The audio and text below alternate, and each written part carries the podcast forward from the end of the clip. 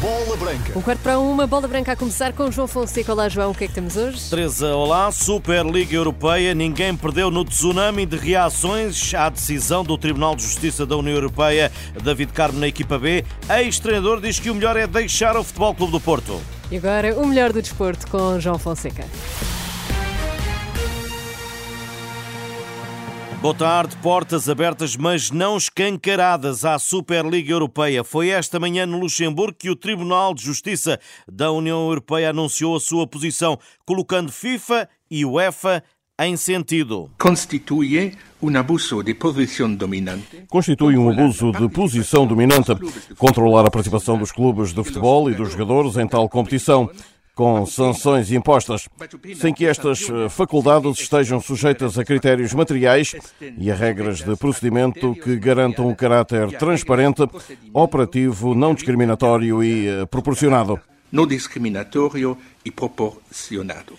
Ondas de choque de vários quadrantes num tsunami que vai crescendo a cada hora e sem que ninguém se dê por derrotado. Nas reações, a A22 Sportsman's Management entende que esta posição devolve liberdade aos clubes. Ben Reichert, CEO da empresa. Football is free.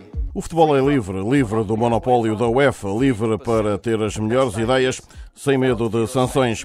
E na nossa proposta, livre em todos os jogos em direto. Já o Real Madrid, um dos maiores impulsionadores do projeto, fala de uma decisão histórica. Em primeiro lugar, que o futebol europeu Em primeiro lugar, o futebol europeu de clubes não é nem nunca mais será um monopólio. E em segundo, a partir de hoje, os clubes serão os donos do seu destino. Diante das pressões que sofremos há mais de dois anos, a lei, a razão e a liberdade prevalecem.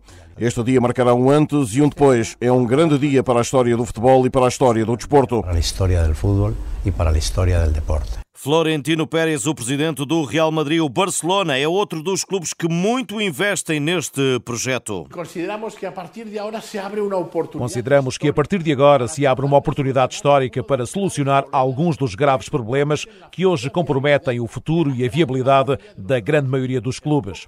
O Barcelona vai tentar impulsionar fórmulas inovadoras para melhorar as competições europeias atuais num formato aberto e plenamente meritocrático, fazendo um futebol mais sustentável para os próprios clubes, muito mais solidário com o futebol modesto, mais atrativo e inclusivamente mais acessível para todos os adeptos em todo o mundo. Para os aficionados de todo o mundo. Juan Laporta, o presidente do Barcelona, FIFA e UEFA tentam baixar o entusiasmo dos que gritam vitória. A FIFA diz que vai analisar a decisão com as restantes confederações.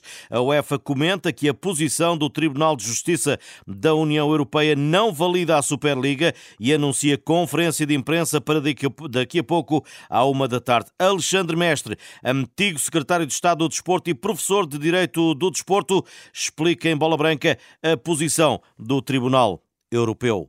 Uma coisa é certa, não é dito que não pode haver um monopólio da FIFA e da UEFA. Os poderes reguladores sobre a modalidade estão na FIFA e na UEFA. O princípio basilar que poderia estar em perigo e que felizmente eh, não é colocado em crise de haver, portanto, apenas uma Federação Internacional de Modalidade e apenas uma Confederação Continental a regerem esse mesmo desporto não está comprometido.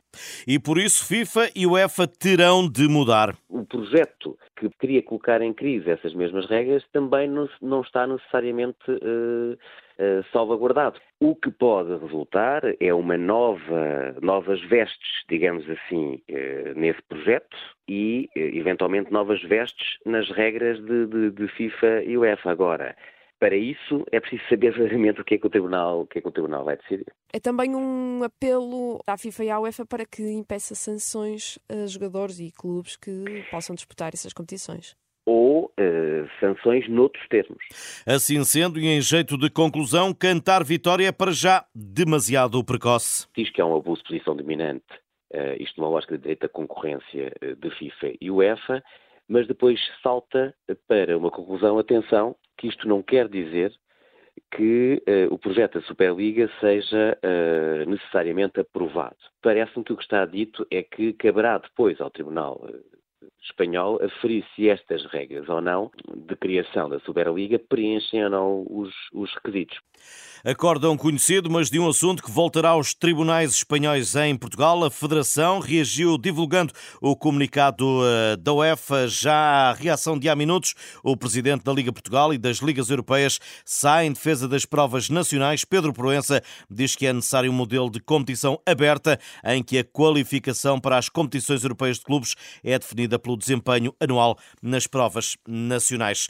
Agora a atualidade do Futebol Clube do Porto. David Carmo castigado. O Central baixou a equipa B por comportamento inadequado com Sérgio Conceição. O defesa comprado ao Braga por 20 milhões de euros volta a cair em desgraça e afastado do plantel principal. Janeiro e o mercado de transferências estão à porta e a saída do clube pode ser um caminho. Consideração feita por Rui Santos, a bola branca, ele que treinou Carmo no Sporting de Braga. Ele só vai ser feliz e vai se sentir realizado se jogar, obviamente, domingo a domingo. Porventura, a equipa B não vai ser a melhor solução para ele, porque ele pode continuar a demonstrar o valor, mas sabemos que a qualidade e a projeção e a estimativa que ele tem para jogar tem que rodar por outro clube. Para mim, a melhor solução para o David Carmo seria rodar noutro clube, obviamente. O técnico aponta os motivos que podem estar na origem do falhanço temos que ser realistas porque o, o, valor que ele custou ao Futebol Clube do Porto é muito significativo. Também em virtude de não estar a jogar regularmente como ele gosta, pode estar aqui a psicológico a afetar-lhe um pouco. A parte psicológica tem que ser o mais forte agora ao vir ao de cima e para dar a volta à situação é mostrar o trabalho que tem vindo a, a acontecer e tem que pôr os olhos no seu colega, no Zé Pedro também, que foi nosso atleta da formação e está a fazer o, o, o trajeto contrário. Rui Santos, antigo treinador de David Carmo, na formação eh, do Sporting de Braga e também na equipa B dos arsenalistas. Taça da Liga, Benfica e Aves, eh, luta-se por um lugar na Final Four onde já está o Estoril. Os encarnados até podem perder mais logo por 1-0, um por eh, um gol de diferença, já que a equipa nortenha terá de vencer por dois para tentar e conseguir a qualificação. Desafio marcado para as 8 e um quarto da noite com arbitragem de Carlos Macedo. VAR é Manuel Mota. Ainda hoje, futebol feminino, Liga dos Campeões, 17 e 45 na Alemanha, Eintracht Frankfurt Benfica. É um jogo do Grupo A. De saída, digo-lhe que Portugal mantém a sétima posição no ranking FIFA de seleções. Na tabela atualizada esta quinta-feira não há qualquer alteração no top 10. A Argentina continua em primeiro. Estas e outras notícias em rr.pt. Boa tarde. Obrigada, João. Até amanhã. Até amanhã.